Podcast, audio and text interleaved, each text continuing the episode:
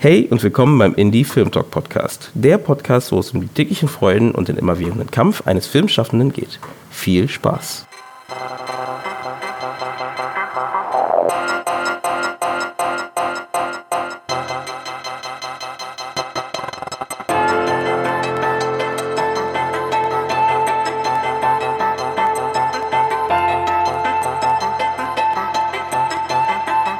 Schön, dass ihr wieder eingeschaltet habt beim Indie Film Talk Podcast. Das freut mich sehr. Und heute reden wir mit Reginald Grünberg, einem Drehbuchautor, äh, eigentlich Schriftsteller grundsätzlich gesehen, der in die Richtung Drehbuch über die Zeit gegangen ist und mehr in die Richtung filmisches Erzählen gegangen ist. Und ich habe einen schönen Beitrag von ihm gefunden online über das Thema, nennen wir es Auswandern nach Amerika äh, als Schriftsteller. Es geht ja darum, wenn man äh, frustriert über die deutsche, die deutsche äh, Förderlandschaft ist, zu sagen, hey, was ist denn einfach mal, wenn man über den Teich fährt mit seinen Drehbüchern und einfach dort versucht halt an die Gelder zu kommen für seine Drehbücher oder da überhaupt ein Leben anzufangen und zu produzieren oder produzieren zu lassen, seine Drehbücher.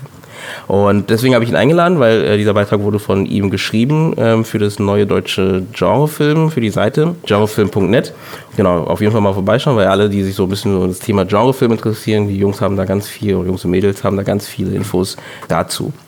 Genau, aber bevor wir weitermachen, ähm, würde ich einfach sagen, stell dich mal kurz vor, für die Leute, die dich noch nicht kennen.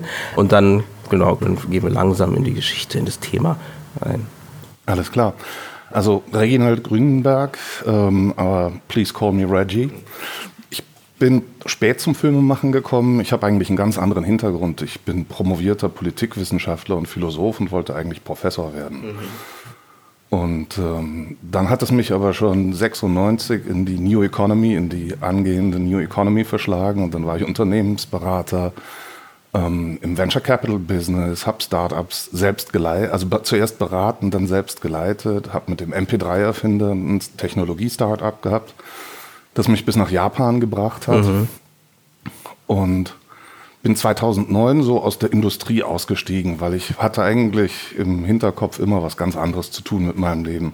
Und da ich dann auf die 50 zuging, habe ich gesagt, so hier ist jetzt, hier ziehe ich die Reißleine, jetzt mache ich die Sachen, die wichtig sind. Mhm und ähm, habe mich dann mehr auf das Schreiben konzentriert. Ich hatte vorher schon mehrere Sachbücher geschrieben, habe einen kleinen Verlag geleitet, so, so im Moonshining, wie man sagt, also mhm. abends nach der Arbeit. Und ähm, habe mich aber dann darauf konzentriert und habe da meinen ersten großen Roman geschrieben, der jetzt gerade in, jetzt in Chinesisch erscheinen wird. Die chinesische mhm. Übersetzung ist gerade fertig geworden, habe ich erfahren von meinem mhm. Agenten. Ähm, das ist ein großer Japan-Roman, ein historischer. Und äh, 2012 habe ich angefangen, über das Filmschreiben nachzudenken erst. Und ähm, das ist natürlich sehr, sehr spät. Mhm. Ich bin jetzt 55, bin jetzt also wirklich im älteren Semester. ähm, aber ich bin froh, dass ich das dann noch entdeckt habe, weil das Filmschreiben dann doch was ganz anderes ist. Mhm. Und ich habe mein erstes Projekt, also ich habe überhaupt angefangen darüber nachzudenken, als ich Tour a Half Man im Fernsehen gesehen habe. Damals habe ich noch Fernsehen gesehen. und Tour and a Half Man hat mich so begeistert, weil das so sexy und smart ist. Und ich gucke das heute noch fast jeden Tag. Mhm. Natürlich nur die ersten acht Staffeln äh, mit Charlie Sheen. Ja, wo es gewechselt hat. Weil ein bisschen. das, was mich sprachlich daran so fasziniert hat, ist dieser extrem geile Wortwitz. Mhm und ähm, die Sexiness des Ganzen. Mhm. Das ist so toll. Sowas hat es nie im deutschen Fernsehen gegeben. Das hat es, gibt es auch bis jetzt noch nicht. Also das ist wirklich eine neue Form von Sprache mhm. für mich gewesen. Da habe ich gedacht, das muss ich auch machen. Mhm. Und habe angefangen, mein erstes Projekt zu entwickeln. Ähm, das war eine, das hieß damals Berlin Psycho. Inzwischen heißt es Three Shrinks Plus One. Ähm, und das ist die Geschichte einer Gemeinschaftspraxis von Psychotherapeuten, von drei Psychotherapeuten, die mehr so Standards-Shrinks sind, ähm, zu denen so ein genialer Diagnostiker hinzustößt. Mhm. Und der Blurb, den ich dafür gewählt habe, also diese Kurzform, mit mhm. der man das beschreibt, ist, Californication meets House MD. und das ist eben auch sehr sexy, aber hochintellektuell und wissenschaftlich, mm. weil es mhm. um wirklich exotische Fälle der Psychopathologie geht, mm. die der, nur der Diagnostiker mit seinem total irren Hintergrund ähm, erkennen kann. kann. Ja, ja, und, mhm. dann, äh, der, und man sagt ja in der Psychotherapie, dass die Diagnose ist der halbe Therapieerfolg. Mm. Und ähm, das habe ich dann ausgeführt nach dem Stand meiner Kenntnisse, wie man so etwas damals machte, mit einer kleinen Bibel. Und Hast du da schon Save the Cat gelesen? Oder äh, war das äh, Nee, so weit war ich da noch okay. nicht. Das mhm. habe ich, hab ich, vorher, ich vorher noch gemacht. Und das habe ich dann ein Dutzend äh, Produktionsfirmen angeboten, die fast alle qualifiziert geantwortet haben, also mit einem wirklich ausformulierten Brief. Die haben das gelesen offensichtlich und sagten, ja, das finden wir gut, hey, super professionell gemacht, aber das können wir dem deutschen Publikum nicht verkaufen. Mhm. Also Studio Hamburg ganz, hat es wortwörtlich gesagt, wir glauben nicht, dass wir den deutschen Zuschauern einen Psychotherapeuten als Serienhelden verkaufen können. Mhm. Da habe ich gesagt, okay, dann bin ich im falschen Land. Mhm. Und damit fiel die Entscheidung, ähm, es kamen noch andere Sachen dazu, aber ich habe einfach beobachtet, eigentlich alles, was ich erzählen will, kann ich in Deutschland nicht zu Produktion bekommen. Und deswegen habe ich damals entschieden, ähm, auf Englisch umzustellen. Mhm. Und dann kam dieser Wettbewerb, ähm, dieses Nicole Fellowship, der größte amerikanische Drehbuchwettbewerb bei dem ich mich dann beworben habe. Von dem hat mich erfahren sechs Wochen vor der letzten Einreichfrist und habe dann in sechs Wochen auf Englisch ein Drehbuch aus dem Boden gestampft. und ich habe das gestern noch mal gelesen und habe so immer wieder, ich musste viel lachen, weil ich mich gar nicht erinnert hatte, wie witzig das mm. ist, dass ich so, ein, so einen komödiantischen Zug, so ein Talent möglicherweise sogar habe. Mm. Ähm, sondern äh, die Schamesröte kam auch, weil ich so viele Fehler noch gesehen mm. habe. Und damals habe ich noch nicht in Final Draft gearbeitet. Das, war, das waren so viele Formatierungsfehler. Mit Word oder wie? Ich habe mir ein Word-Template gemacht mhm. damals, ähm, weil ich dachte, wozu brauche ich da eine extra Software? Ich bin so gut in Word, weil ich ja als, als Autor und Verleger mhm. mich mit Word super ja, auskenne. Ja. Totaler Schwachsinn. Ich, zwei Jahre später hat einer meiner Writing Consultants aus den USA mir gesagt, Reggie, hör auf damit. Mhm. Besorg dir Final Draft, weil sonst kriegst du hier keinen Fuß am Boden.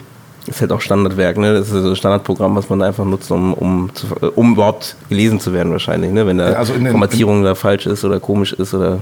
In den USA ist, glaube ich, außer Final Draft kommst du da überhaupt nicht mehr rein, mhm. weil die haben eine eigene Typo. Mhm. Das heißt, jeder äh, Reader erkennt sofort, das ob das in Final Draft, äh, gemacht ist oder nicht. Okay, oh ja. Und ähm, ich habe jetzt aber auch wirklich äh, was wirklich Geiles erlebt, äh, weil wir haben für ein Projekt. Ach so, inzwischen bin ich auch Filmproduzent ähm, und bin als Co-Produzent äh. Schießen wir unseren ersten Film im äh, Juli August und ähm, einen weiteren Film von mir, wo ich Drehbuch schreibe und Regie führe, werden wir auch noch dieses Jahr anfangen. Also ich bin über dieses Writer-Stadium dann rausgegangen, weil ich gesehen habe, dass ich nicht nur betteln gehen will, ob mhm. irgendjemand meine schönen Drehbücher verfilmt, sondern ich wollte immer auch auf die Produzentenseite. mein Business-Hintergrund ist dafür genau das Richtige. Mhm. Weil, ähm, dafür braucht man dann eben Erfahrung mit Finanzen und Organisation und mhm. Management. Also das ist da sehr hilfreich. Das heißt, du bist dann doch schon eher dann am Ende der Showrunner. Typ. Im Moment noch nicht und ich habe wahnsinnige Angst vor dem Showrunner-Job. Mhm. Es ist tatsächlich ein wichtiges Thema für mich, weil mein allergrößtes Projekt, was ich in der Zwischenzeit entwickelt habe, das heißt Seven Sisters. Ähm, das ist eine 100 Folgen lange Serie in fünf Staffeln. Mhm ähm, über die Geschichte des Erdöls erzählt durch die Dramen und Taten und Heldentaten und Verbrechen der großen Ölbarone mhm. seit Entstehung der Erdölindustrie 1876. Und das geht fast, ein Jahrhundert bis in die späten 50er Jahre des 20. Jahrhunderts mhm. und erzählt eben, wie das Öl die Welt geformt und beherrscht hat und äh, das ist sozusagen Dallas und Denver Clan, bloß diesmal geht es nicht um diese ganzen albernen Familiengeschichten, ja. sondern mhm. es geht um das Öl. Mhm. Es geht darum, was das Öl mit uns gemacht hat und das in hochdramatischer Weise erzählt. Und ich bin jetzt dabei, das zu pitchen in den USA bei Agenturen und äh, Produzenten. Und das ist eine der wichtigen Fragen, die auf einen dann zukommt. Sind Sie denn dann auch der Showrunner? Mhm. Also sind Sie bereit, der Regisseur für das Ganze zu werden? Und ich habe äh, ich habe eigentlich mehr als Achtung, ich habe fast Angst vor dem Beruf des Regisseurs, weil das so irre, irre anstrengend mhm. ist. Du hattest einen schönen äh, Satz, ich weiß nicht mehr von wem, äh, wo, wo äh, die gemeint hat, äh, man ist es wie eine Pyramide, ähm, bloß auf den Kopf gestellt. Ne? Also du Genau. bist an der Spitze der Pyramide, aber auf den Kopf gestellt und der ganze Pyramide Druck lastet auf lastet dir. auf dir. äh, Ja, das ist ein tolles, das ist ein tolles Beispiel gewesen. Ich habe mich mit dem Showrunning viel beschäftigt in der Zwischenzeit.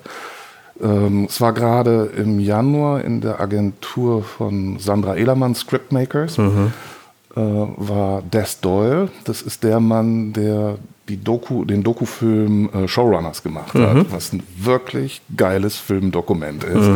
Mit großartigen Leuten drin ist auch J.J. Abrams vor die äh, Kamera gekommen und der sehr ausführlich beschreibt, wie anstrengend dieser Job ist, also wie mächtig man ist, aber auch wie du aufgeraucht wirst, Ja, und wie ja. du schnell alterst.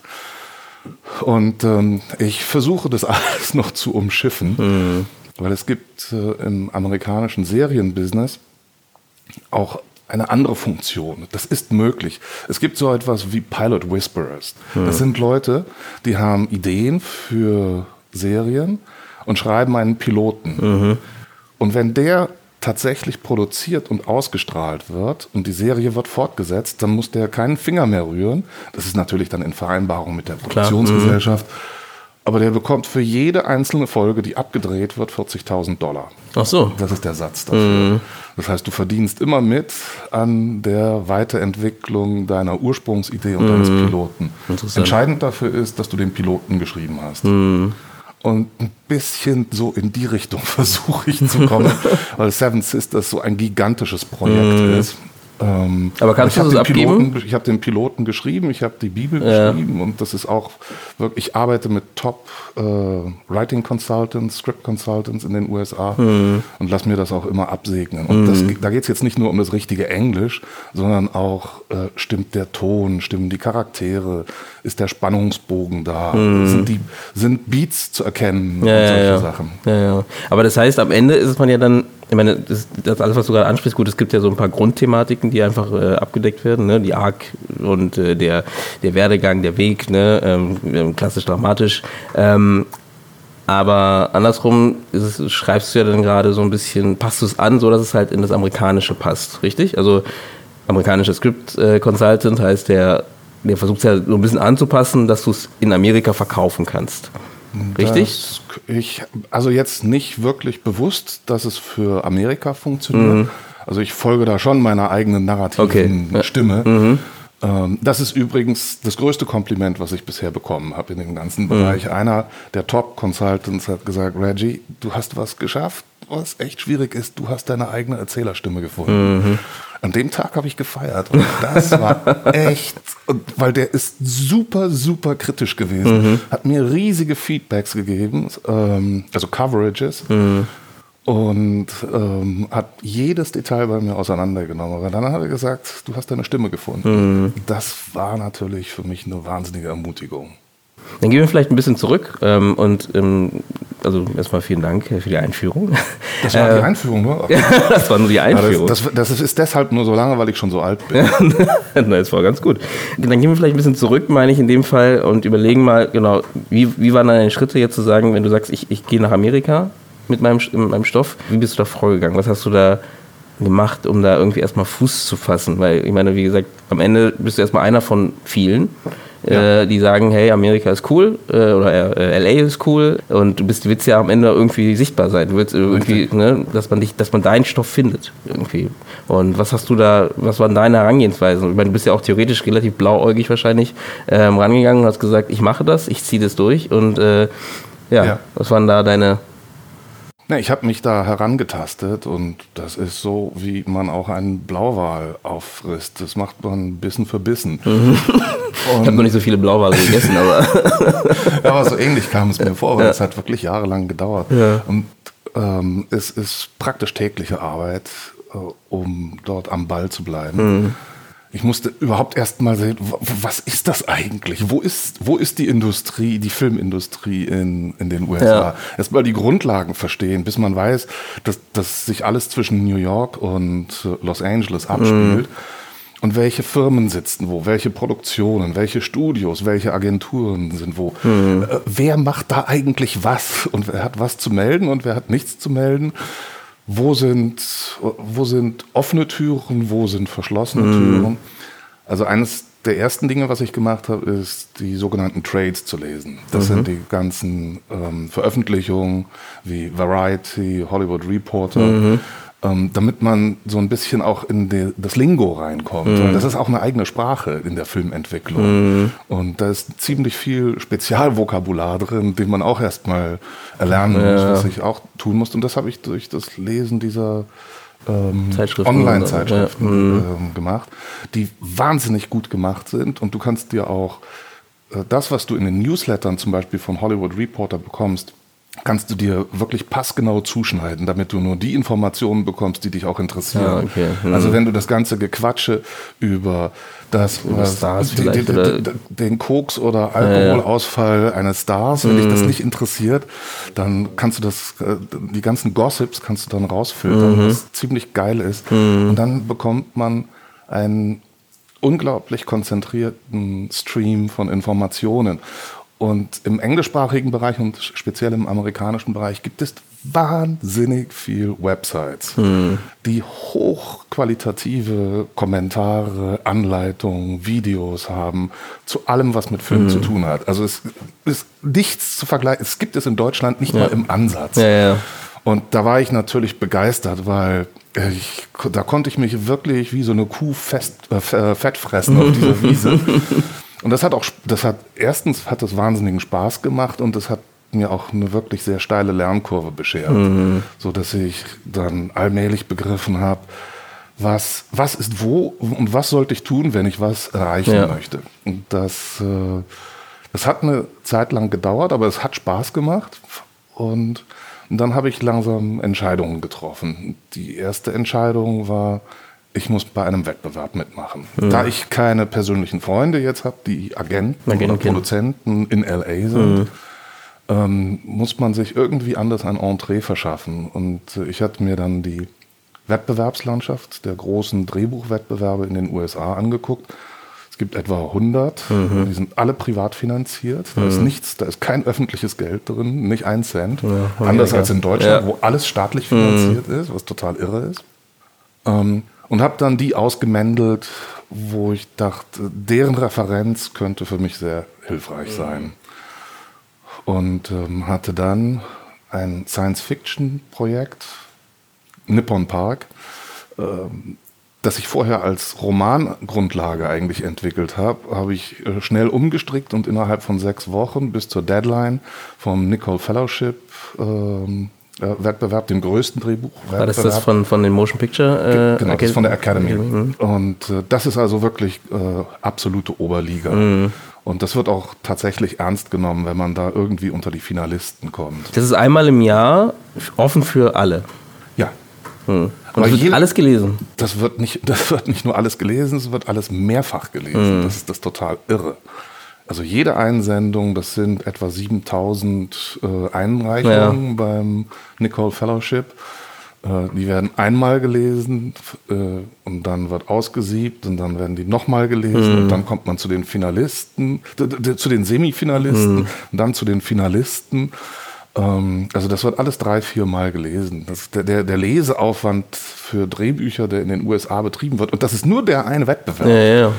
Ähm, ist unfassbar unfassbar groß. Na gut, aber das ist auch die, da merkt man auch die Qualität halt ja. ne, am Ende, ne, was dabei rauskommt, weil wenn natürlich äh, jedes, hier gibt es ja gar nicht überhaupt die Möglichkeit, also es gibt schon Wettbewerbe, aber auch nicht so viele grundsätzlich gesehen. Gut, wir sind auch ein bisschen kleineres Land in dem Fall, aber ähm, trotzdem ist natürlich dann einfach die Masse, ich meine, hier ist ja sowieso das Thema Spec, Skript schreiben etc. auch gar nicht so, so hoch angesehen wie eben in Amerika, dass man einfach schreibt und einfach Massen an einfach einfach schreibt und einfach sein, die Craft, wenn man so möchte, äh, halt einfach weiter ausarbeitet und nicht direkt ein Ziel hat, das Ding wird jetzt mein, mein Reichtum, sondern mal gucken, vielleicht kriege ich das irgendwo unter, ja. so eine Art. Ne? Also soweit ich weiß, gibt es überhaupt keinen Spec-Script-Markt. Also mm. äh, Drehbücher, die ohne Anfrage genau. auf eigene Initiative geschrieben werden.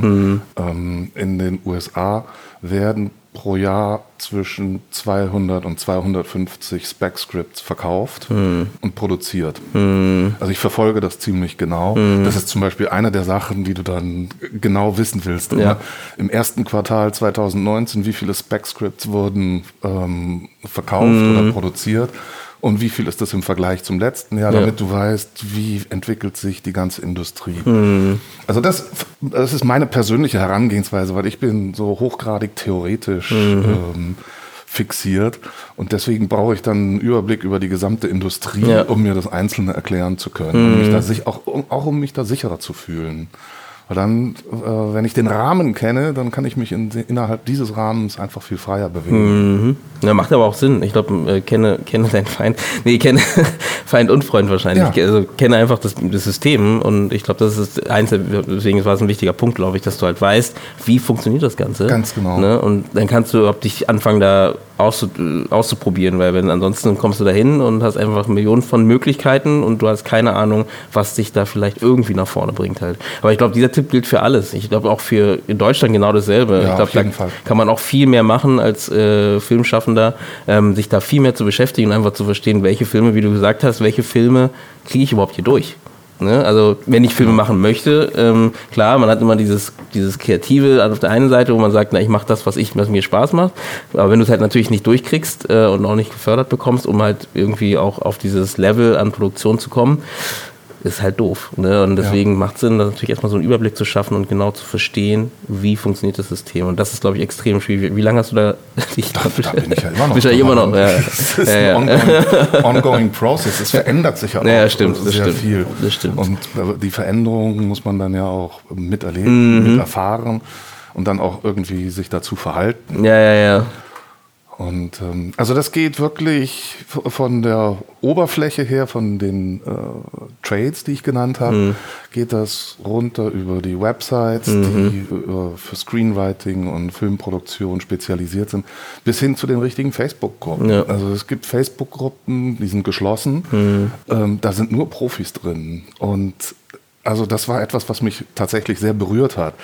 Mit den Amerikanern kann man unglaublich gut zusammenarbeiten. Das ist ein wahnsinniger äh, kooperativer Spirit, der da herrscht, sich wechselseitig zu helfen und zu kritisieren und auch, auch sehr ernsthaft. Das höre ich auch oft, ne? auch dass auch größere Namen auch mal Lust haben, auch von Unbekannten einfach Ja. mal zu lesen zum Ich Beispiel. bin in einer Facebook-Gruppe äh, Facebook drin, ähm, äh, Insider Pitch heißt die, und die wird geleitet von einem der einflussreichsten und mächtigsten Agenten in äh, Los Angeles. Mhm. Und der ist da jeden Tag selbst persönlich drauf. Mhm. Und das ist dann, und der reagiert auch auf alles. Mhm. Und der schmeißt auch alles raus, was irgendwie äh, dann Eigenwerbung Mhm. wird oder den falschen Ton trifft oder was einfach die Themen nicht vorwärts Mhm. bringt.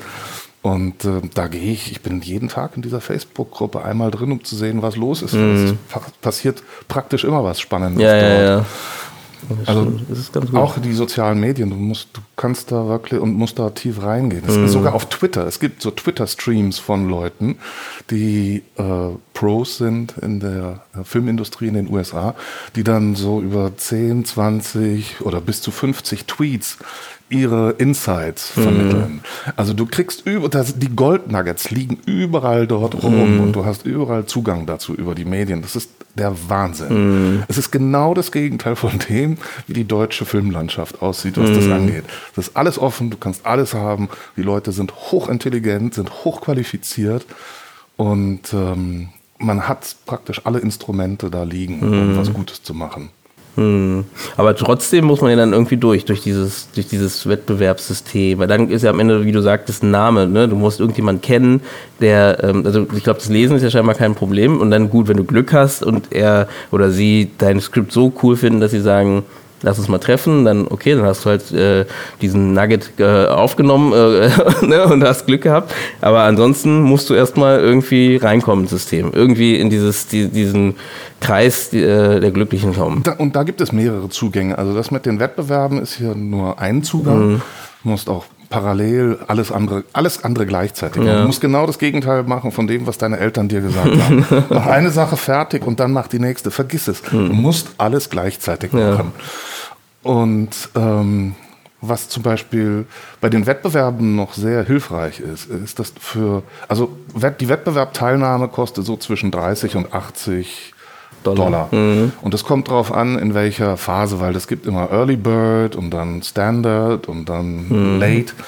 Ähm, also du kannst pr äh, praktisch die Preise selber bestimmen, mhm. indem du früh oder spät reingehst. Mhm. Und das macht das Einfache oder das Doppelte aus in der Regel. Und, ähm, dann gibt es ja noch das Consulting, ne? Das heißt, wenn du das noch dazu buchst. Genau, das ist die sogenannte Coverage. Mhm. Die kannst du dazu buchen und das ist eine wahnsinnig geile Sache, weil die kostet auch so zwischen 40 und 80 Euro, äh, Dollar. Mhm. Aber das sind dann so ein bis zwei Seiten strukturierte Beurteilung deines 90 bis 120 Seiten. Ich rede jetzt nur von Featurefilms, mhm. also ja. volle Kinolänge. Mhm. Ähm, die haben deine 90 bis 120 Seiten gelesen und du kriegst ein strukturiertes Feedback. Mhm. Das ist erstens ist es toll, dass es das gibt und zweitens ist das wahnsinnig günstig, mhm. weil das irre viel Arbeit ist, weil wenn du sonst bei Scriptalooser zum Beispiel so etwas ähm, haben möchtest, dann geht das erst bei 175 Dollar los. Okay. Mhm. Und ich und jetzt kommt ein weiterer Tweak-Trick, den ich angewendet habe.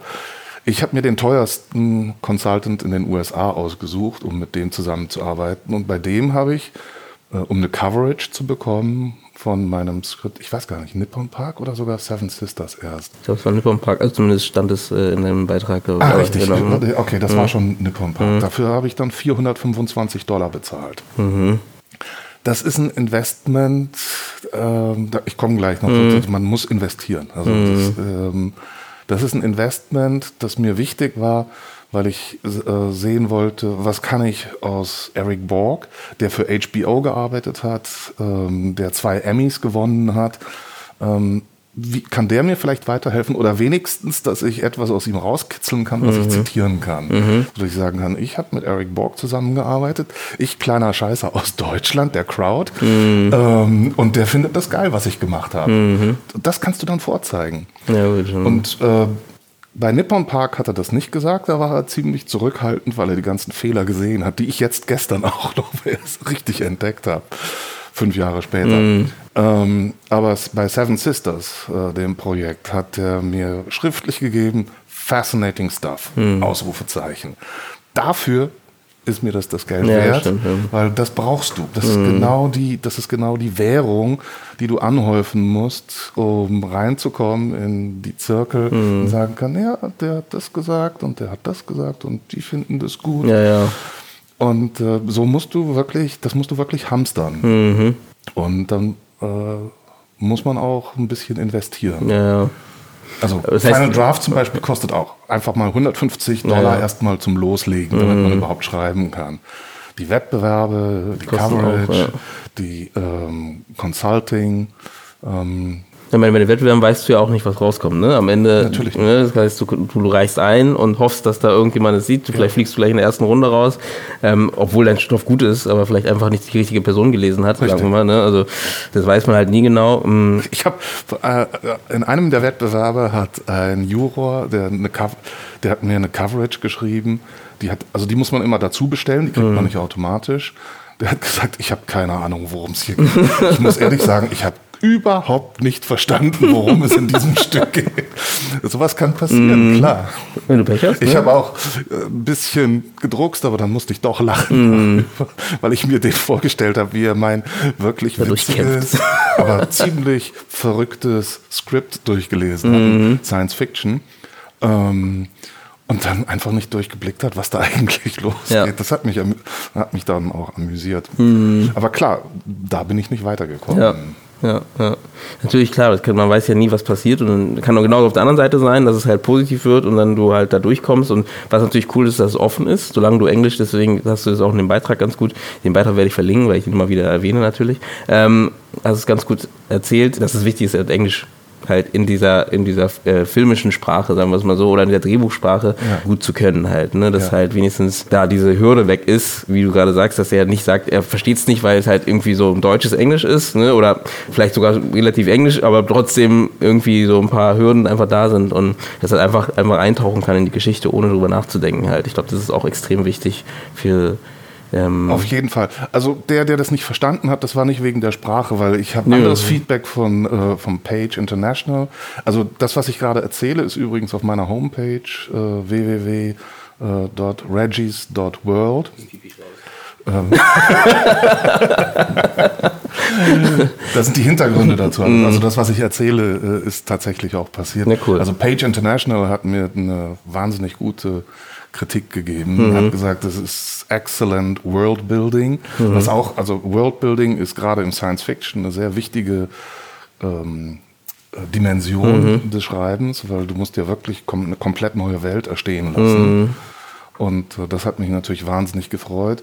Und ich habe noch ein anderes, anderes sehr gutes Feedback bekommen von der Blacklist. Die muss ich auch noch erwähnen, weil das ist ein sehr, sehr wichtiges Instrument. Hm. Ich meine, da kommen ja ganz viele Filme, die jetzt auch ganz groß geworden sind. Ganz Aber auch erst genau. über die letzten Jahre, ne? wo ja, das ja noch mal ein bisschen größer geworden ist. Das ja, ist ähm, seit 2005, glaube ich, existiert mhm. die Blacklist. Und, äh, Unverfilmbare Stoffe, ne? War das nicht so? Ähm, das sind das ist jemand, äh, ein ziemlich, ich, äh, leider fällt mir sein Name jetzt gerade nicht ein, aber ich habe gerade vor ein paar Tagen ein Video mit ihm gesehen. Einer der genialsten Männer der globalen Filmbranche mhm. meines Erachtens. Äh, der hat in einer Art TED, in so einem Art TED-Talk erzählt, wie er darauf gekommen ist, die Blacklist zu machen. Mhm. Und das war einfach erstmal so eine Mailing-List unter Agenten und Produzenten, was sie gerade so vorliegen haben mhm. und was sie gut finden.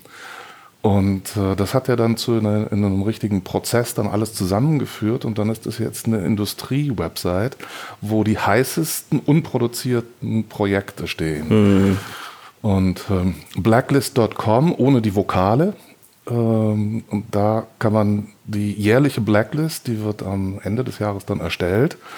Äh, so ein Ranking der 50 geilsten Filme, die noch niemand gesehen hat, mhm. weil sie mhm. noch nicht da sind. Und wer alles dazu attached ist, also ob da schon ein Produzent da ist, ob da ein Agent okay. dahinter mhm. steht. Ähm, und im Hinterland dazu gibt es für alle zugänglich auch so ein, das ist auch so wie so ein Wettbewerbsservice. Mhm. Da kannst du dein Skript hochladen auf Englisch und dann kannst du Coverage bestellen. Und ab, wenn du dreimal, äh, das ist alles sehr statistisch, also im Schnitt brauchst du äh, eine, drei Bewertungen zwischen sieben und acht, mhm. von eins bis zehn, ähm, damit du gefeatured wirst und, und je besser die Kritiken sind, die du bezahlen musst, die kosten so. einzeln, die okay. kosten äh, was war das letzte? Es gibt immer solche Aktionen, da sind die günstiger. Also 40 oder 75 Dollar. Mhm. Und da kannst du sozusagen dann Punkte sammeln und das sind alles Industrie-Insider und das ist wirklich, äh, gilt als äh, totally legit, was mhm. dort passiert. Und äh, du kannst Aufmerksamkeit erzeugen, indem du Credits ja, anläufst, ja. indem du Leser, die kaufst du dann, die bezahlst du, aber die sind ja sehr, die sind candid, die sind mhm. aufgefordert dazu, Auch absolut wahr, wahrhaftig zu sein. Mhm, mh. Und, äh, Aber die musst du bezahlen. Du dann, die musst okay. du bezahlen. Okay. Genau. Aber so kannst du dir dann einen Weg nach vorne schreiben. Das ist jemand, der Kohle hat. Ja, und gut schreiben kann. So viel ist es nicht. Also das, wir reden hier immer von zwei, zweistelligen, niedrigen, dreistelligen Investitionen. Mhm. Ähm, jedes andere Business, wo du investieren musst, brauchst du viel, viel, viel mehr Geld. Mhm.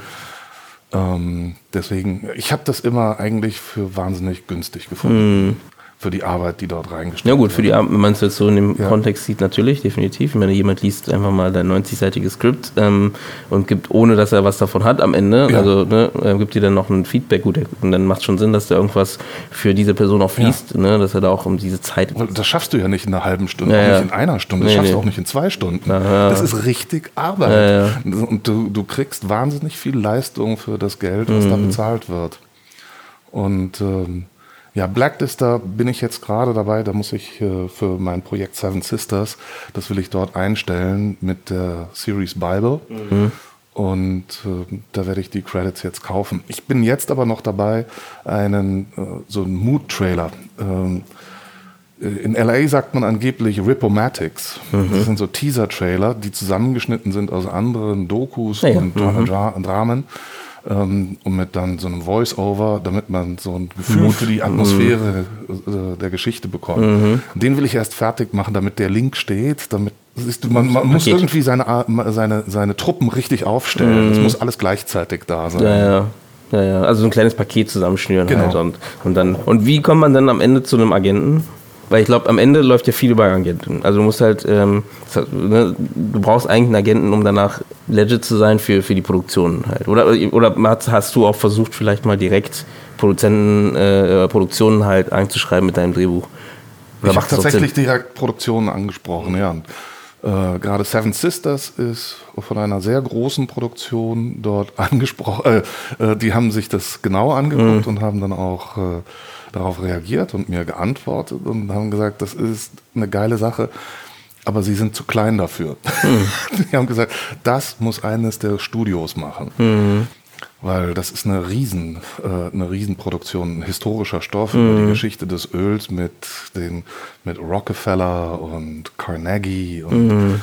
Ähm, da muss man praktisch die ganze Welt nochmal auferstehen lassen. Und Aber kann man das nicht als Letter of Intent nehmen für, für die großen Studios? Natürlich, du hast völlig recht. Das mhm. ist eine Art, das ist eine Art Weiterempfehlung. Ja. Genau diese Empfehlung, das, das nehme ich jetzt gerade mhm. und äh, bin gerade dabei mit äh, Sona Entertainment zum Beispiel in Kontakt zu treten, mhm. weil die würden mir sehr gut gefallen. Die haben gerade eine Serie äh, gemacht. Die zweite Staffel von The Sun kommt äh, in Kürze raus.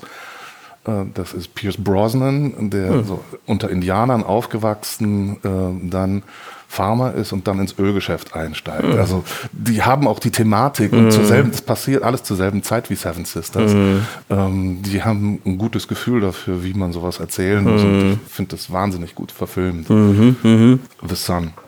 Ja, interessant. Ähm, ja, das mit dem Agenten, das ist eine große, wichtige Frage, weil es gibt viele Leute, die sagen, die Agenten braucht man nicht. Mhm. Ähm, die können sich dir auch in den Weg stellen und ein Hindernis sein. Ähm, also ein Teil wahrscheinlich ich von bin noch, Ich habe mich selbst um einen Agenten bisher noch nicht bemüht. Und zwar deshalb, weil ich mehr auf die Leute gehört habe, die gesagt haben, wenn du einen Agenten brauchst, kommt der zu dir. Mhm. Wenn du soweit bist, mhm. dann musst du dich nicht bewerben. Also eine der Sachen, die viele ähm, Aspiranten in Hollywood machen, ist Query Letters zu schreiben. Mhm. Also Battlebriefe mhm. an Agenten oder Manager. Mhm. Agenten und Manager sind ja zwei völlig verschiedene Dinge. Ähm, aber die wollen dann von denen praktisch an die Hand genommen werden. Mhm. Und ich habe noch nie ein Query Letter geschrieben. Mhm. Ich würde es auch nicht tun, weil ich habe eine Goldader. Mhm. und ich werde nicht jemanden anbetteln zu kommen, mir damit zu mhm. helfen, sondern ich arbeite weiter an der, am, am ähm, Ausschöpfen. Ja. Oder Ausschöpfen, um bei der Metaphor zu bleiben. der, der Goldader. Ja. Ähm, das ist übrigens auch wichtig. Äh, man darf nicht an einem Projekt festhalten. Mhm. Ja, das ist aber oft genau. Das ist aber das ist einer der größten Fehler, den Film, also den Drehbuchautoren machen können. Mhm. Und den, tun, den machen auch viele. Das höre ich aber auch viel, oft auch von so Produktionen, die in Deutschland, also aus Deutschland kommen. Ne? Also die haben irgendeinen Hit gelandet hier, der weltweit ähm, für, Aufsehen, äh, für Aufsehen gesorgt hat. Und dann wurden sie eingeladen und äh, dann ist genau diese Frage, was hast du noch? Weil ja. der, vielleicht hat es irgendwie dieser Stoff eben nicht, hat zwar den angetan zu sagen, du kannst ja. was, du hast was, ähm, aber jetzt musst du zeigen, was, was hast du in der Schublade Fertiges, was du sagen kannst, hier, hier, hier, hier, hier. Und das fehlt dann meistens halt irgendwie. Ähm, Ganz genau. Mh. Und das ist mir von Anfang an klar gewesen, nachdem ich mir die Strukturen angesehen mhm. habe. Ich habe auch wahnsinnig viele Webinare gemacht, für die ich auch Geld bezahlt mhm. habe. Also es gibt den Writer Store, dort gibt es eine wahnsinnig geile Kollektion an, an Webinaren, mhm. die man zu allen Themen des Drehbuchschreibens und des Filmeproduzierens okay. äh, machen kann. Mhm. Und mir haben die immer wahnsinnig viel gebracht. Also ich schreibe dann auch richtig mit, das mhm. Ganze und ist sowas wie, wie die Masterclass? Auf. Das, ist, das ist sowas wie Masterclass, mhm. ganz genau. Mhm. Das ist sehr, sehr ähnlich. Also mhm. Masterclass ist so die, die äh, raffiniertere und visuell ansprechendere mhm. Form als die etwas manchmal schwierig zu verfolgenden Telefonwebinare, mhm. weil das ist dann alles über die Telefonleitung mhm. und du verstehst die Leute manchmal ah. nicht so richtig, wenn die kein gutes Telefon haben. Also das ist nicht ver zu vergleichen mit der Soundqualität, die hier in deinem Podcast mm. herrscht. Den ich übrigens Dank. auch deshalb so sehr schätze, weil man das, weil man hier die Stimmen so klar hört. Ist auch ein Ansatz.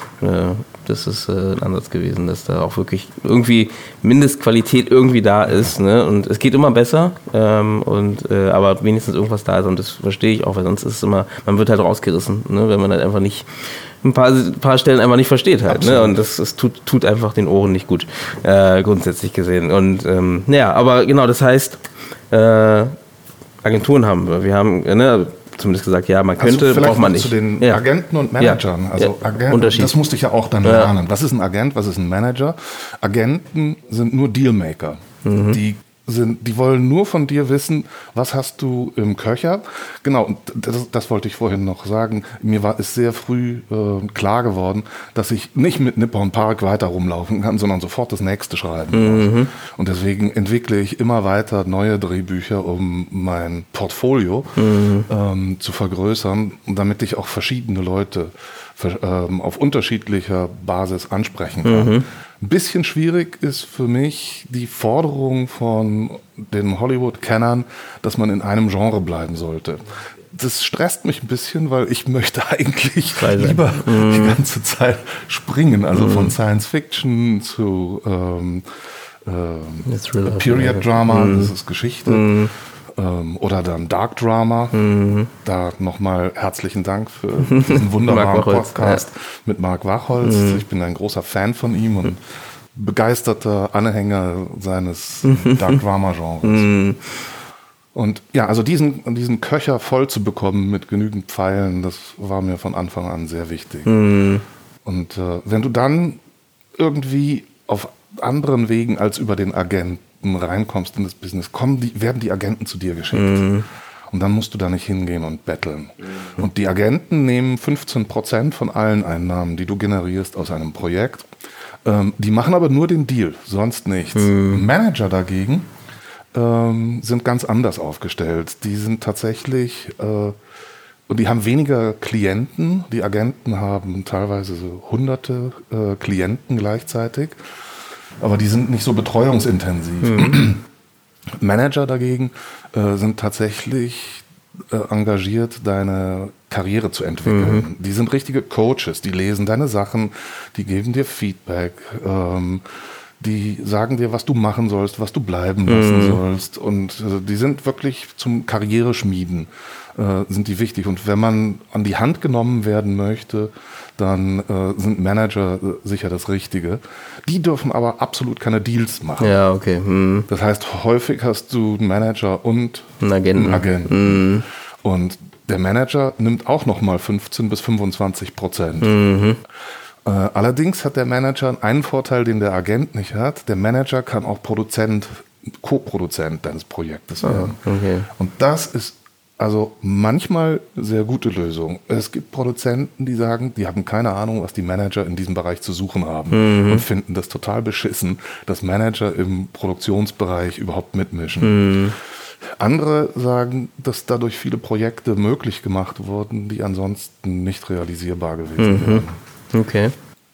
Ich habe mich nie, auch nie richtig entscheiden können, will ich jetzt einen Manager oder, Oder einen Agenten? Ja. Und deswegen hänge ich da noch so dazwischen und mache das ähm, immer noch auf meinem eigenen Weg. Hm, natürlich klingt für mich jetzt so auf, auf, auf Schnelle, klingt so, als ob ein Agent mehr Sinn macht für jemanden, der aus Deutschland kommt oder in Deutschland lebt zumindest, weil du jemanden hast, der halt wirklich, also wenn, wenn du einen hast oder jemand auf dich zukommt und sagt, ich würde gern ähm, dein Agent sein, weil der halt nebenbei ja an dein, deine Stoffe versucht zu verkaufen halt und dass die ja dann vielleicht, was sich bankable macht, äh, dann du dann damit vielleicht einen, äh, einen Manager dir holen kannst, um noch, noch weiterzubauen halt. Aber klar, ich glaube, Bankable ist eines dieser schönen Worte, die man kennen muss.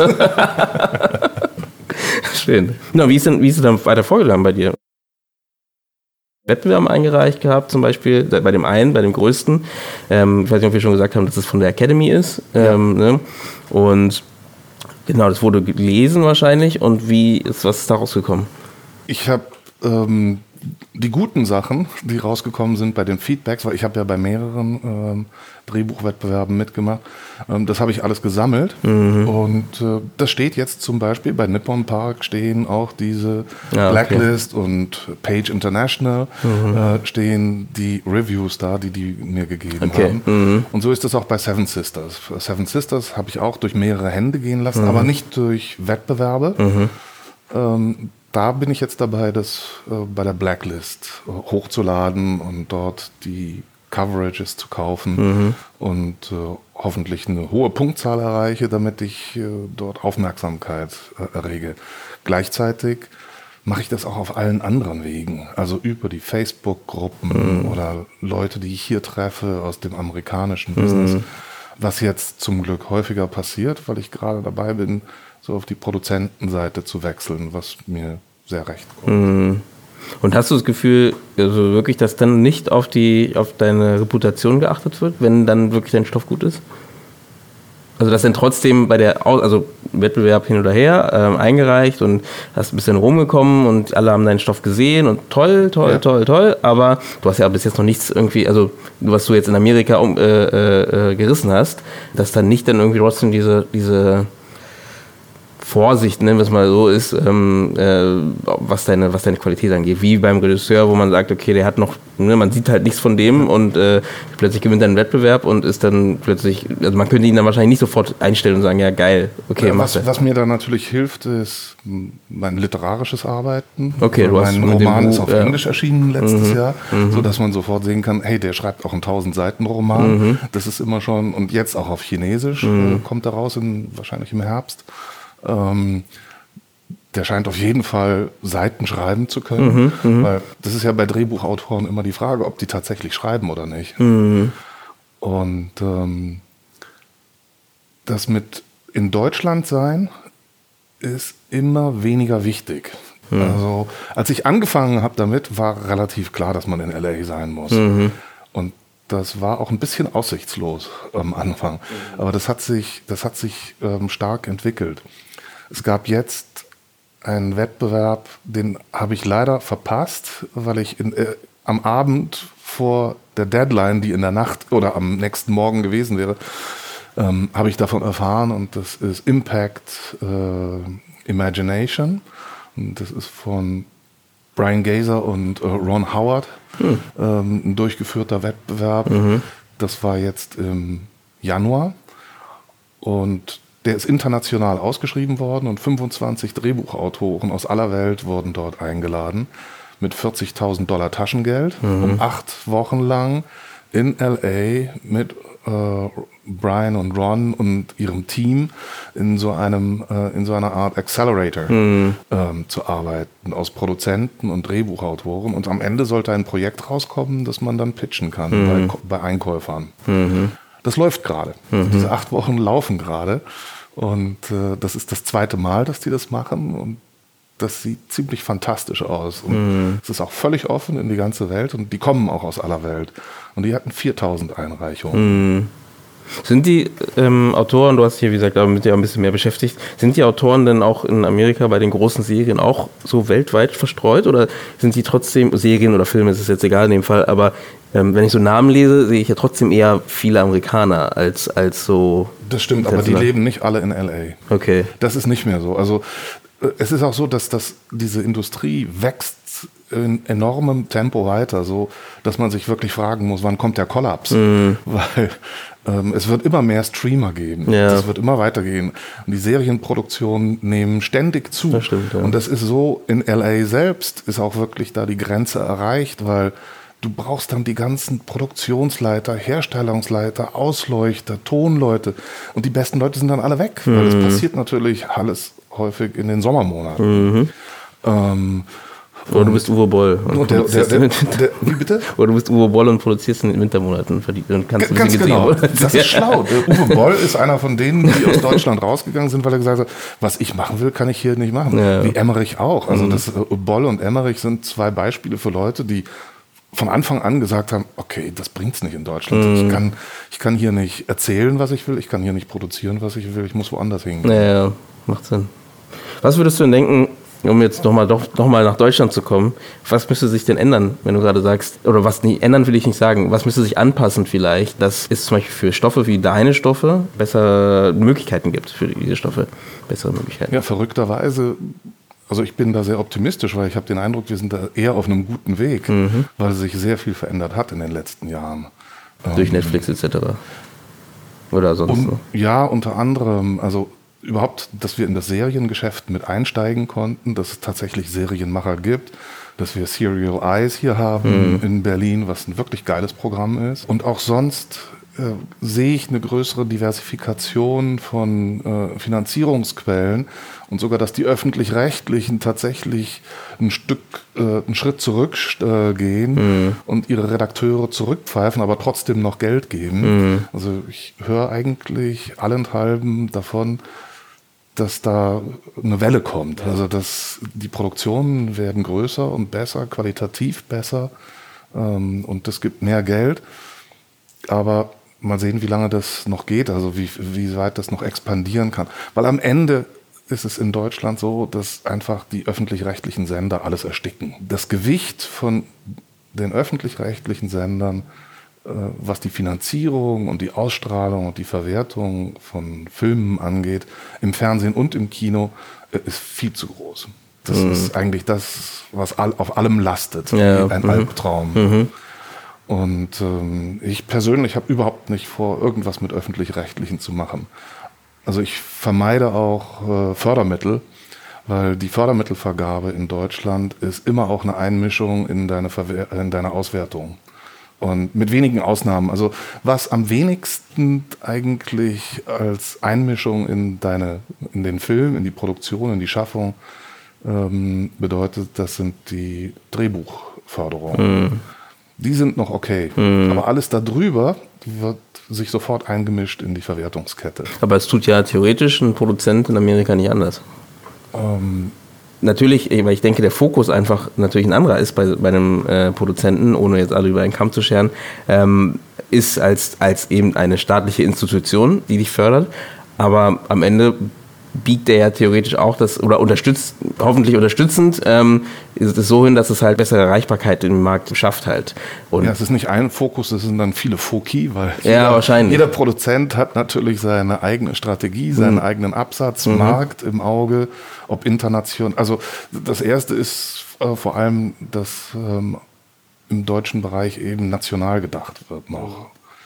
Und aber auch das, auch da gibt es inzwischen Aufweichungen. Und die Produzenten werden hier tatsächlich erstmals auch beteiligt bei Auswertungen von öffentlich-rechtlich äh, finanzierten Projekten. Was auch wichtig ist. Auf jeden Fall. Mhm. Das ist eine sehr neue Entwicklung, mhm. jetzt seit zwei Jahren. Mhm. Ist extrem wichtig, glaube ich auch, ne? weil das natürlich einen ganz anderen Reiz gibt, äh, in welche Richtung man produziert halt ne? als Produzent. Dann, wir müssen dann zum Schluss kommen, weil wir kommen auf die eine Stunde zu. Die, Echt? Ja. Gott, das, ist das merkt man gar nicht, ne? 15 Minuten vorgekommen. ähm, ich wollte mal fragen, genau, also das heißt, wir haben ja so ein bisschen eine, eine leichte, einen leichten Überblick gegeben. Natürlich kann man da viel tiefer einsteigen und es gibt auch, da kommen wir gleich darüber, vielleicht so ein paar Seiten, die interessant sind dafür oder wo man so ein paar Infos holen kann. Ähm, was würdest du denn jetzt, jemand, der frisch anfängt äh, und sagt, hey, ich möchte jetzt nach, nach äh, möchte versuchen, neben meiner Arbeit hier in Deutschland halt auch noch irgendwie Erreichbarkeit äh, in, in, in äh, Hollywood zu schaffen. Ähm, was sollte er angehen? Was ist so die Schritte? Also das ist ja. wahrscheinlich kein klaren Weg, aber so ein paar Ideen, die man halt da vielleicht mitnehmen also kann. Die die, die, ideale Herangehensweise wäre, dass man sich vorher mal schlau macht und den Überblick über die Industrie dort verschafft und dann tatsächlich dorthin geht für ein, zwei, drei, sechs Monate. Das habe ich nicht gemacht, mhm. ähm, aber das wäre wahrscheinlich jetzt auch rückblickend, ähm, das wäre wahrscheinlich schlau gewesen, das zu machen um dort tatsächlich auch Fuß zu fassen und Leute dort zu kennen und sich ins Spiel zu bringen. Ich habe es so weit gebracht, dass ich jetzt eine, äh, eine äh, Nummer aus, Telefonnummer aus Los Angeles habe. Mhm. Die habe ich über Skype gekauft. Ah, das heißt, okay. ich mhm. habe in meiner Visitenkarte und ähm, in meinen E-Mails steht unten eine Hollywood-Nummer drin. Ja. Das ist eine Kleinigkeit, aber wenn da eine ausländische Nummer steht, das ist eine kleine Hürde dann mhm. für Leute dann anzurufen. Mhm. Und äh, das kostet 79 Euro, glaube ich, pro Jahr. Mhm. So. Ähm, aber dorthin fahren für einige Zeit äh, ist wahrscheinlich äh, das Schlaueste, um auch ein Gefühl dafür zu bekommen. Und ich glaube, sich ein bisschen Budget zur Seite legen. Ne? Wenn ich so richtig ein bisschen höre, ähm, auf jeden Fall extrem wichtig, dass man halt auch weiß, dass man halt Ausgaben hat oder haben Ja, wird. Ne? ja. Und äh, es ist jetzt nicht nur ähm, hin und dann geht's los, sondern ähm, es ist sowieso nicht so blauäugig, aber grundsätzlich gesehen, dass man sich ein bisschen was zur Seite legt für eben äh, äh, Wettbewerbe, für Meetings, wie auch immer irgendwie. Also Drehbuch schreiben kostet Geld. Ja, das ist, muss man einfach, glaube ich, auch ganz wichtig sagen. Also Wenn das man, wenn man nicht bereit ist, ein paar Euro oder Dollar in die Hand zu nehmen, dann äh, versperrt man sich selber den Weg. Weil es ist, man bekommt wahnsinnig viel für das Geld. Es ist nicht so, dass man dort betrogen wird. Ähm, äh, sowas soll es auch Gibt's geben. auch ich habe äh, hab viele, ich hab viele solche Geschichten gehört. Ich habe wahnsinniges Glück gehabt bisher. Ähm, aber es gibt tatsächlich auch in LA viele Rip-Offs. Man nennt das die sogenannte Cottage-Industrie. Und das ist all, das sind all diese Seminare und Bücher und Webinare und Consultings um das äh, Drehbuchschreiben herum, mit dem den armen Screenwriters noch ihr letztes Geld aus der Tasche Ja. gezogen wird. ja, das ist halt das Ding. Man weiß, es ist auch schwierig wahrscheinlich abzuschätzen, ne? was, also, was ist gut, äh, weil es gibt so viele, wenn ich das so Richtig. höre, ne? wo man halt einfach, ähm, wie gesagt, Immer wieder, ja. das ist. ähm, Aber das ist ja vielleicht auch, wichtig. was ich mir so ein bisschen auch für hier wünsche, eben, dass man eben, wir haben eben kaum welche, ähm, und dass man das vielleicht so ein bisschen aufstockt und einfach äh, guckt, dass man erstens ja mehr schreibt ne? und durch eben solche Wettbewerbe etc. und mit Namen dahinter, ne? wo man auch sagt, okay, da kann was passieren dahinter, ne, danach. Ja. Und ähm, ich glaube, Konstantin hat das mal auch mal versucht, äh, so ein offenes äh, Casting oder so einen Wettbewerb zu machen ähm, für, für einen Stoff, ähm, wo die was vorgegeben haben, gesagt haben, schickt mal ein. Ich weiß Du meinst äh, Alpenrot oder Ja, Alpengrün? ja, ich glaub, das war das, ja, ja, genau. Das ist ein, bis eine Million ähm, wollten die investieren. Ganz genau. Ich habe das miterlebt. Ich glaube, eine Produktion haben die daraus gemacht. Ah. Also ich weiß nur Hm. von einer. Aber wenigstens, weil es Ja. ist ja wenigstens so dieses, ne? Ansatz. Das ist jetzt ja, vier Jahre Ja, ja, das ist schon echt her, ne? Und da mehr in diese Richtung, dass man einfach das Kreative ein bisschen fördert, ne? Dieses Ich, ich fände auch toll, wenn eine der Produktionsgesellschaften in Deutschland mal einen richtigen Drehbuchwettbewerb aufsetzt, Mhm. privat finanziert mit deren Geld und dort irgendwie Perspektiven anbietet äh, in den Preis, Ja. also Produktion und andere Produktionsgesellschaften dazu holt. Ähm, ich habe den Eindruck, dass die alle sehr viel in, nur an ihrem eigenen Brei kochen und jede Produktionsgesellschaft sehr separat ist ähm, von den anderen. Also da sehe ich noch nicht viel Zusammenarbeit, außer dass es projektweise ist. Wenn irgendwie normalerweise sind Co-Produzenten ja auch dann die Dummen, die irgendwie das auslöffeln müssen, was der Produzent nicht schafft. Manchmal sind das auch reine Alibi-Funktionen. Ähm, aber toll wäre, wenn, wenn vor allem die Produzenten dort ein bisschen mehr Struktur in den kreativen Bereich, wie zum Beispiel mit so einem Wettbewerb, ähm, einbringen würden. Das fände ich cool. Ich glaube, das wäre eine gute Richtung, definitiv. Dann zu guter Letzt noch, hast du irgendwie, wo du sagst, das sollte man gelesen haben, Bücher, Tipps äh, oder Ideen, was du weitergeben möchtest? Die würde ich einfach unten dann drunter verlinken.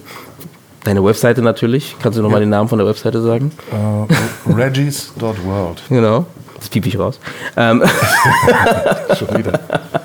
nee, und dann, genau, was noch, was für Bücher? Also Save the Cat sollte man mal gesehen haben. Ja, Save the Cat ist ein, ist ein wichtiges Buch, das mich sehr genervt hat, weil das äh, unglaublich autoritär äh, festschreibt, Was welche machen muss. Beats zu welcher Seitenzahl kommen sollen. Und das ist interessant so zu lesen, um halt zu sehen, wie so etwas strukturiert ist, etwas feiner äh, von Blake Snyder. Und es ist auch deshalb wichtig, um zu verstehen, wie die Leute in Hollywood die Scripts lesen, weil die haben alle äh, Save the Cat gelesen. Und das ist wichtig, dann deren Optik zu kennen, um zu wissen, wann du wie abweichst, Ja. um das dann auch begründen zu Ja. können, weil du wirst dort in einen Begründungsnotstand gebracht, wenn deine drei Akte nicht erkenntlich sind oder deine 15 Beats. Mhm.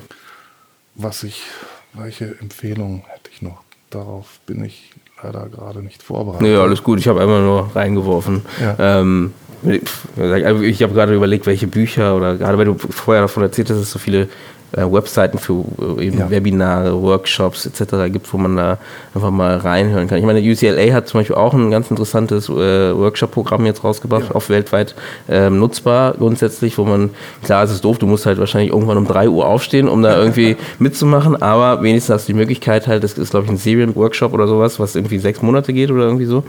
Und ähm, super interessant halt einfach mal um mit, mit, einem, mit einer Person aus, aus LA zusammenzuarbeiten Ja. und der die einfach dann sich so ein bisschen hinleitet in die Richtung, wie die halt denken, wie die halt arbeiten etc. halt. Kann ich auch, glaube ich, auf jeden Fall empfehlen, dass man da mal mindestens mal reinguckt. Ähm, kostet zwar ein bisschen was natürlich, aber ähm, ist, glaube ich, super interessant. Ja, äh, Eric Borg, mein äh, Story Consultant, äh, arbeitet auch an UCLA. Ja. Er ist einer der Dozenten. dort. Da schließt sich der Kreis. Ne? Nee, ansonsten würde ich sagen, ähm, grundsätzlich, also du hast doch irgendwas, was du äh, kurz noch bewerben möchtest oder ansprechen möchtest. Und ansonsten würde ich zum, zum Ende leiten. Ja, drückt, drückt uns die Daumen, weil ich bin Co-Produzent und Script Supervisor auf dem Projekt Mal was ganz anderes mit Markus Böstfleisch, der dort Regisseur ist und Drehbuchautor. Und das wird was sehr Originelles, rein privat finanziert, voller Kinofilm, voll die Piratengeschichte. Ich habe jetzt auch gleich einen Termin im Produktionsbüro, was wir gerade mit zwei Flaschen Wodka eingeweiht haben, weil das äh, wahnsinnig große Herausforderungen gibt, wenn man mit wenig Geld was Großes produzieren will. Und äh, wir wollen einen Top-Film abliefern für wenig Geld und den dann auch richtig verwerten. Und äh, zeigen, dass das, dass das eben geht, wie einige andere das ja auch schon Ja. getan haben. Aber wir würden das gerne in Serie machen. Weil Wir wollen einfach die, die Schwelle senken, äh, die vor dem großen Abenteuer Kinofilm steht. Also dass man auch unter 5 Millionen so etwas produzieren kann. Ist aber international dann Auswertung, ne? Also Englisch, hast du gemeint? Nee, das wird Das- deutsch. das wird deutsch, Das ist ein deutsches Okay. Projekt. Auch mit viel deutscher Musik. Mhm. Mit äh, Dagobert in der Hauptrolle. Okay. Interessant. Äh, Mir fällt eine Sache noch ein, die habe ich nicht, äh, weil du hattest äh, schön geschrieben in deinem Beitrag, ähm, der Unterschied zwischen Shooting Script und Spec, Spec Script. ja. Genau, was ist denn der Unterschied? Ähm, das Shooting Script ist das, was dann wirklich in die Produktion geht. Also da sind Kameraanweisungen drin, vor allem die Szenennummerierung ist da drin. Ähm, das ist sehr viel, sehr viel detaillierter. Das ist ja das, was man auch immer kriegt, wenn man dann online was runterlädt. Ne? Also Häufig, wenn- genau. häufig sind das bereits die Shooting Scripts. Mhm. Die sollte man sich nicht als Vorbild nehmen, weil äh, ein Spec Script hat definitiv äh, keine oder so wenig wie möglich Kameraanweisungen. Mhm. Nur da, wo es absolut nicht, wenn es nicht aus dem Kontext hervorgeht. Ähm, und keine Szenennummerierung Mhm. und vor allem keine Anweisungen an die Schauspieler. Also sogenannte Parath äh, Parentheticals. Ähm, auch da nur da, wo es absolut notwendig ist, weil man es aus dem Kontext heraus nicht erschließen kann. Aber die Regisseure und ähm, Schauspieler sind ähm, Profis genug, um genau zu wissen, welche Emotionen dann da ausgespielt werden soll oder wo eine Pause gemacht werden soll. Also das muss man denen nicht, das muss man denen nicht vorgeben. Hm, okay. Hm. Das kann aber sein, dass der Regisseur dann im Shooting-Script solche Das Sachen für sich selbst so zur Erinnerung dann reinschreibt und dann auch den Schauspielern vorlegt. Und dann kann es sein, dass die Schauspieler sich mit dem Regisseur zoffen, weil sie keine solchen Vorschriften haben möchten. Hm. Oder einfach nicht mit den, mit denen übereinstimmt, was man selber im Kopf hatte, wahrscheinlich. Ne? Das kann ich mir auch ganz gut vorstellen. Nee, super. Dann bedanke ich mich erstmal, dass du da warst. Und ich glaube, wir könnten noch viel weiter und viel länger reden. Aber ja, genau, heute ist erstmal Schluss. Das klingt auch hart. Ähm, aber auf jeden Fall, ich glaube, da gibt ganz viele Themen und ich, ähm, ich glaube, du bist bestimmt auch mal wieder dabei. Hm, Vielleicht bei meinem Roundtable. Sehr gerne. Ich Ne? bin ein großer Film des äh, Indie-Podcasts. Sehr schön. Also dann, genau, auf jeden Fall ein Roundtable. Ich packe dich mit in die Roundtable-Gruppe. Sehr gerne. Ähm, und dann, genau, kann ich nur abschließend die normalen Sätze sagen. Hört uns gerne über Spotify, iTunes oder mit jeder Podcast-App und abonniert uns dort auch. Also einfach auf Abonnieren klicken oder bei Spotify ist, glaube ich, folge ich oder sowas, fol folgen. Und auf Instagram am besten folgen, Instagram oder Facebook, um halt so neue Podcast-Folgen äh, mitzubekommen, weil da äh, stelle ich die meistens ein. Oder wenn ihr eine Frage habt, auch gerne kommentieren oder wenn ihr eine Idee oder ein Thema habt, was ihr gerne ansprechen wollt oder worüber ihr gerne was hören möchtet, einfach äh, anschreiben und uns äh, sich einfach mit uns ein bisschen austauschen. Das ist immer am besten. Und ansonsten wünsche ich euch einen schönen Tag, schönen Abend, schöne Nacht. Das kommt an, wann ihr das hört. Und würde sagen, ciao. Gute Nacht.